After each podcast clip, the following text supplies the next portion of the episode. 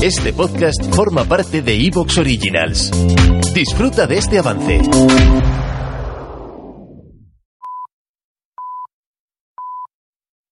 Soy Fernando Díaz Villanueva, hoy es 19 de julio de 2022 y esto es La Contracrónica.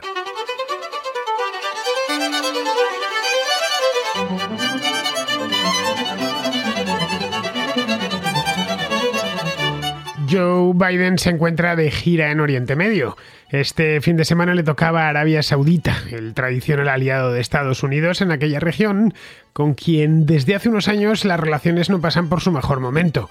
Biden se reunió con el príncipe heredero, con Mohammed bin Salman, que es también el hombre fuerte del régimen, y con varios ministros con los que habló de cuestiones petrolíferas y estratégicas. Hace solo un año, un viaje como este, tan lleno de cordialidad y buenas intenciones, era simplemente impensable. Biden no quería ni oír hablar de los saudíes, eh, de modo que antes de emprender el viaje tuvo que firmar un artículo en el Washington Post eh, justificando la visita ante sus votantes.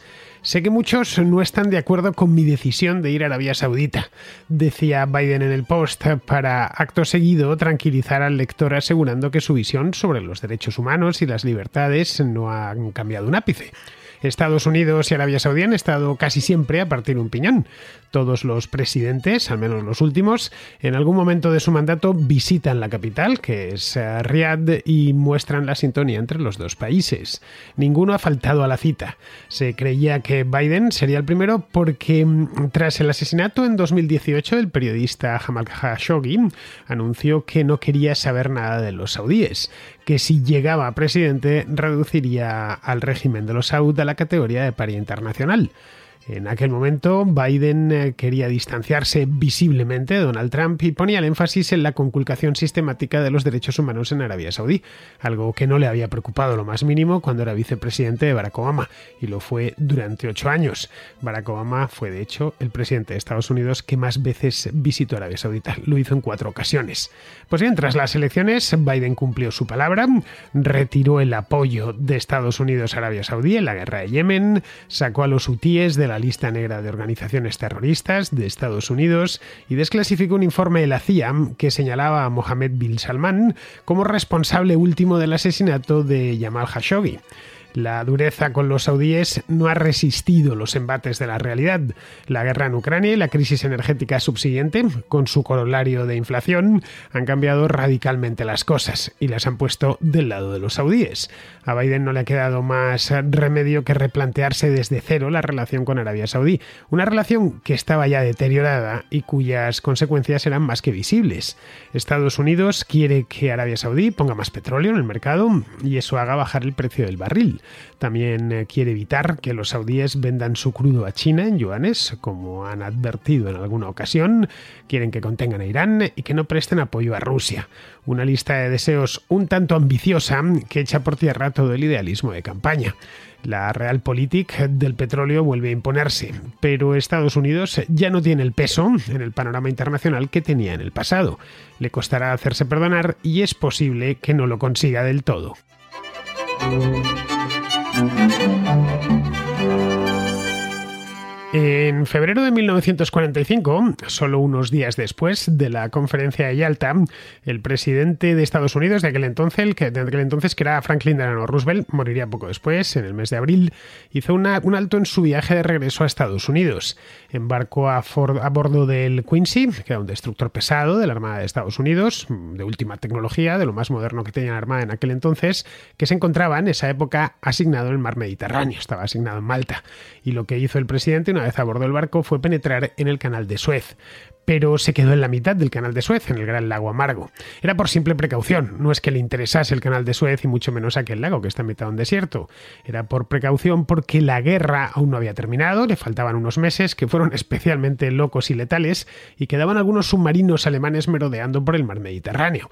Estos submarinos no podían entrar en el canal de Suez sin ser detectados, así que si se pretendía hacer algo con seguridad, lo mejor era hacerlo dentro del canal. Lo que quería hacer Roosevelt era reunir reunirse con varios reyes y hacerlo además a espaldas de sus aliados británicos. Quería reunirse con el rey Farouk de Egipto, con el Negus de Etiopía, Haile Selassie, quien Mussolini unos años antes había sacado del poder, y con el rey Abdulaziz Ben Saud de Arabia Saudita, el fundador del reino y todavía en aquella época monarca menor, a quien nadie tenía en cuenta. Sobre la cubierta del Quincy, Roosevelt y Abdulaziz departieron amablemente. El saudí le reveló que las reservas de petróleo saudíes eran inmensas, algo que la Standard Oil de ya, o la Texaco ya conocían perfectamente porque tenían acuerdos muy sustanciosos con los saudíes, con los propios eh, Saud firmados desde los años 30. Esto interesó mucho a Roosevelt, sabía que el futuro pasaba claramente por controlar las reservas de petróleo y se comprometió, según parece, porque de esto no hay nada escrito y por lo tanto documentado, tenemos que hablar eh, sobre hipótesis, eh, se comprometió a prestar apoyo político, económico y militar al nuevo reino, a cambio de que el crudo no dejase de fluir.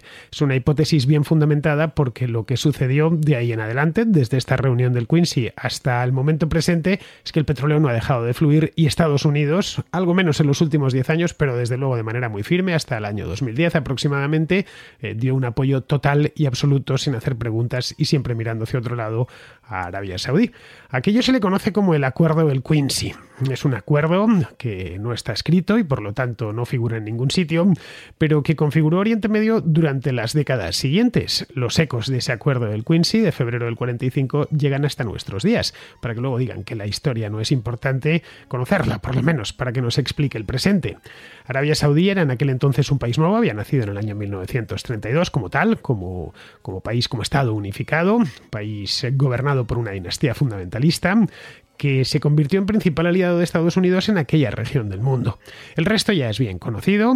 Arabia Saudí se enriqueció muchísimo a partir de los años 40-50, pasó de 3 millones de habitantes, que es lo que tenía el Reino de Arabia Saudita en aquel entonces, a los 35 millones de habitantes que tiene ahora aproximadamente, y se transformó en una de las potencias regionales eh, clave en esa zona del mundo y en el país que en última instancia, debido a que es el que tiene y ha tenido desde hace décadas las reservas más grandes de petróleo del mundo, pues el que regula los precios del petróleo a escala mundial.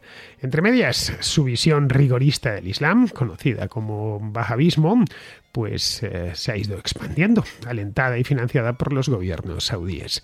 Una consecuencia imprevista y no deseada de aquel acuerdo del Quincy.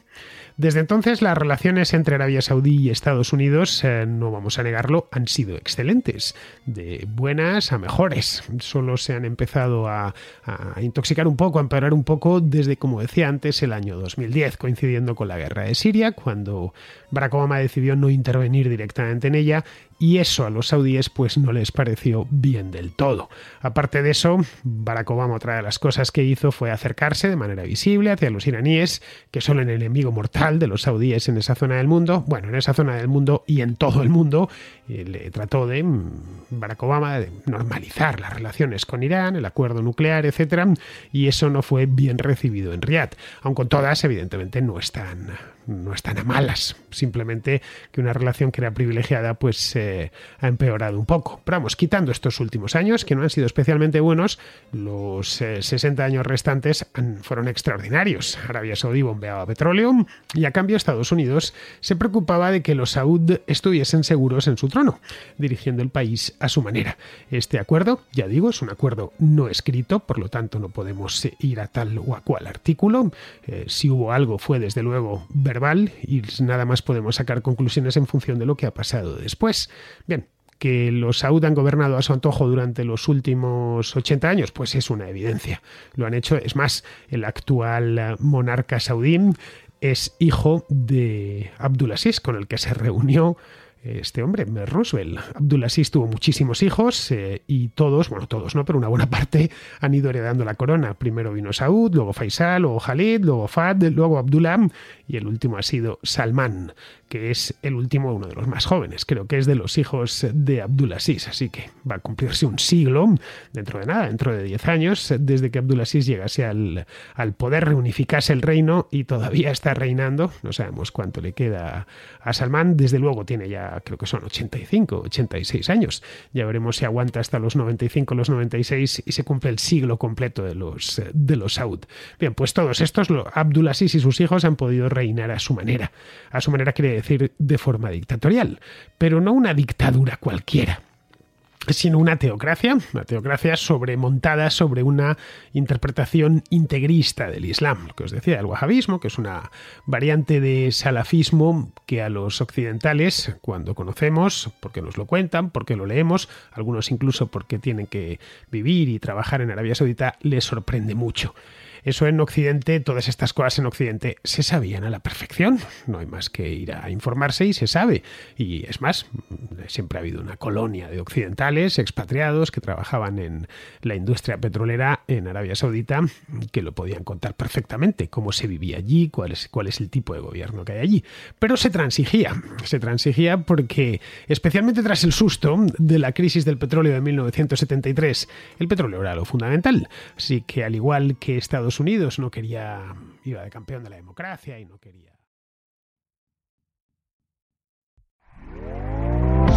¿Te está gustando lo que escuchas? Este podcast forma parte de Evox Originals y puedes escucharlo completo y gratis desde la aplicación de Evox. Instálala desde tu store y suscríbete a él para no perderte ningún episodio.